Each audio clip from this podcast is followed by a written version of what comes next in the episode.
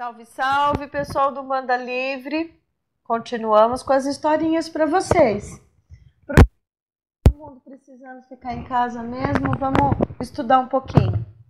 Hoje a gente vai contar para vocês a história do pai Joaquim da Angola, que é também, eu vou sempre ressaltar isso porque as pessoas confundem muito a história de um é, preto velho da falange com a história da falange toda. Pai Joaquim da Angola é dono de falange. Não por acaso foi escolhido porque é o preto velho que é o líder da nossa do nosso terreiro, da nossa casa. Então fica aqui também uma homenagem a ele. Vou contar a história desse pai Joaquim de Angola. Joaquim de Angola apresenta-se sempre com uma calça branca, sem camisa e com uma guia somente. Traz na mão esquerda seu cachimbo e na mão direita uma pemba branca. Falar de Pai Joaquim de Angola não é tarefa fácil. É maravilhoso poder trabalhar com essa entidade.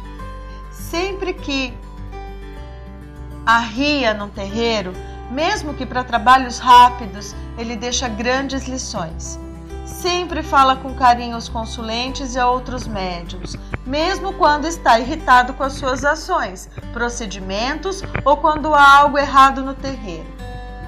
Quando incorpora, traz uma sensação de alívio muito aconchegante. Sua primeira preocupação é limpar o médium com quem vai trabalhar, mantê-lo equilibrado energeticamente para que este não carregue nada ruim enquanto trabalha. Sua maneira de trabalho é muito peculiar. Trabalha nas duas bandas e pode virar o trabalho para a esquerda sem que qualquer pessoa no terreiro consiga perceber facilmente. Pai Joaquim é quimbandeiro, gente. Sempre se apresenta com um ótimo senso de humor e procura deixar suas lições de maneira simples e objetiva, para que não fiquem dúvidas com relação ao assunto. É exímio conhecedor das propriedades medicinais das plantas sua especialidade é trabalhar com a saúde. Pai Joaquim da Angola é chefe de falange e vale a pena frisar que a sua falange é enorme. Tem grande influência sobre os seus comandados e uma equipe muito grande de Exus a seu serviço. Pai Joaquim, como muitos pretos velhos, foi trazido ao Brasil na época da escravidão. Era um simples morador de uma aldeia na Angola, hoje chamada de Lobito quando houve a invasão portuguesa. Os portugueses escravizaram diversos negros que apresentavam um bom estado de saúde para que servissem de escravos do outro lado do Atlântico.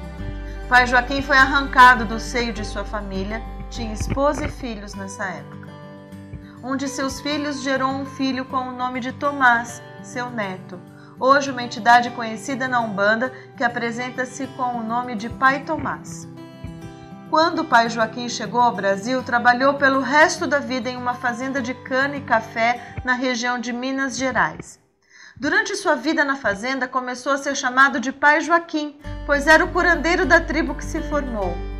Sempre tinha uma maneira de aliviar o sofrimento físico de seus irmãos através do uso de plantas, desenvolvendo chás, ungüentos e emplastros. Era muito hábil em animar seus irmãos com mensagens de carinho e esperança. Sempre tinha uma boa lição para ensinar.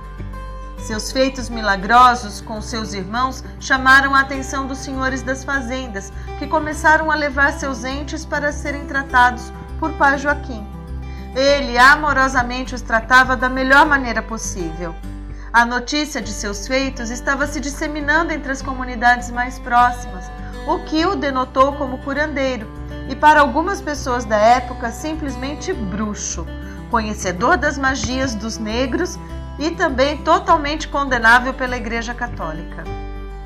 Certo dia, uma criança, filha de um dos senhores, foi levada até pai Joaquim para que fosse tratada de sua enfermidade. Ela apresentava sérios problemas de saúde.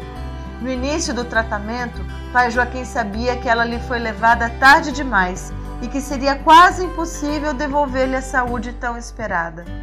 O senhor, pai da criança, disse que se pai Joaquim não a curasse de tal enfermidade, ele mesmo traria, trataria de ordenar sua morte e que esta se daria com muito sofrimento.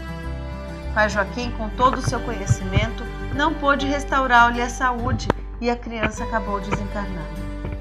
Após a dor da perda, o Senhor imediatamente ordenou que o velho Joaquim fosse açoitado até a morte, para que dessa maneira todos os outros aprendessem com quem estavam lidando e que não lhe adiantavam quaisquer outros meios de cura se não fosse pela tradicional. Os senhores das fazendas não tolerariam mais os atos dos curandeiros, nem negros que detivessem o poder de manipular as magias que só eles conheciam. Pai Joaquim foi açoitado por um dia inteiro, sem direito a qualquer alimento ou sequer um pouco d'água. Durante sua sessão de tortura, ele chorava e pedia a Deus que lhe levasse, pois a sua dor era insuportável. Não só a dor da carne, mas também a dor de seus sentimentos, donde tanto fez para trazer a paz, a alegria e saúde aos que agora açoitavam-lhe sem piedade. Quanto mais o tempo passava, mais pai Joaquim odiava tudo que tinha feito pelo próximo. E pior, começava a odiar a Deus pelas suas leis e pelo que lhe tinha reservado a vida.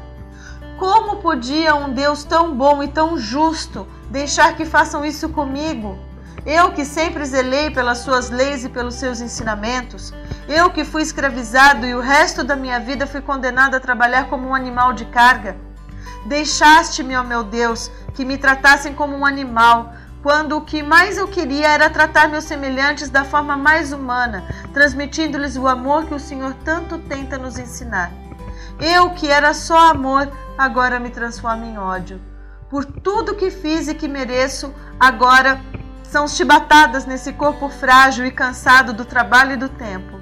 Onde estás, meu Deus, que não me protege nessa hora de minha maior agonia?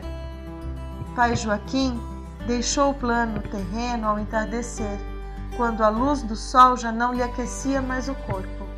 Viu-se envolto por uma névoa branca, assustador o que sentia, pois ainda levava consigo a dor dos chicotes, a saudade de seus irmãos o amor pelos seus. Só é perdido. Começou a orar mais de uma vez. Percebeu que ninguém lhe chegava, nenhuma alma vinha lhe prestar socorro ou ao menos lhe dizer o que fazer ou para onde ir. Após um bom tempo de espera angustiosa, irritado com tal situação, começou a esbravejar. E agora? Onde está esse tal Deus que vocês sempre me ensinaram que existe? Que Deus é esse que simplesmente me deixou quando eu mais precisei dele? Que Deus é esse que, ao invés de me ensinar o amor, me ensinou a dor? Que Deus é esse? Enquanto esbravejava, notou que não tocava seus pés no chão. Parou de falar por alguns instantes, olhou para trás e viu que quem o segurava em seus braços era Jesus Cristo, que caminhava em direção ao Pai. Jesus disse-lhe: Tenha calma, meu velho, meu amigo, meu irmão, que a sua dor já passou.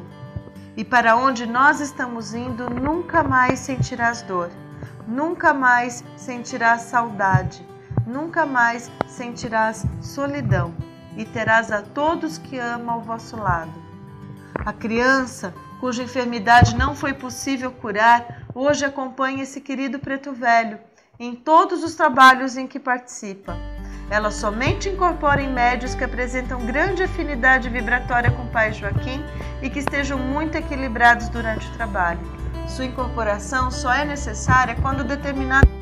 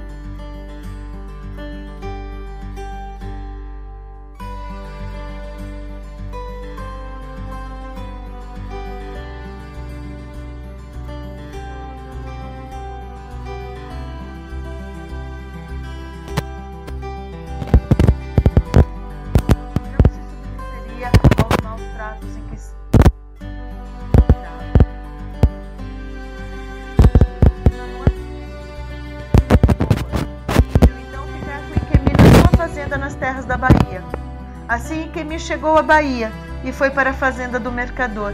Mas Ikemi não aceitava ser escravo. O mercador se afeiçoou a Ikemi devido à sua valentia e sua força. E destacou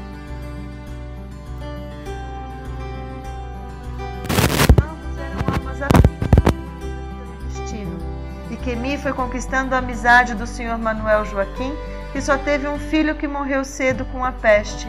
Gostava de Ikemi como a de um filho e um dia lhe disse: Negro, tu não tens um nome, um nome verdadeiro, um nome onde vai ser conhecido.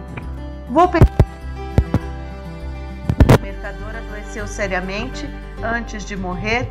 Batiza Ikemi de Manuel Joaquim de Luanda, um pedido de Ikemi.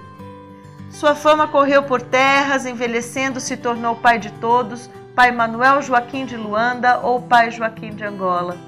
Seu papel na escravidão foi importantíssimo. Promovia a paz entre seus irmãos de raça. Bondoso, um verdadeiro cristão, pai Joaquim recebeu seu primeiro chapéu de palha, dado por um bispo da igreja local, quando sua cabeça já era toda branquinha. Sofreu muito no cativeiro, mas jamais esqueceu sua grande velha mãe África. Ao Senhor, meu Pai, querido amigo, com quem tenho o grande prazer de trabalhar, Saravá. Foram duas histórias, duas histórias. Dois... Agora,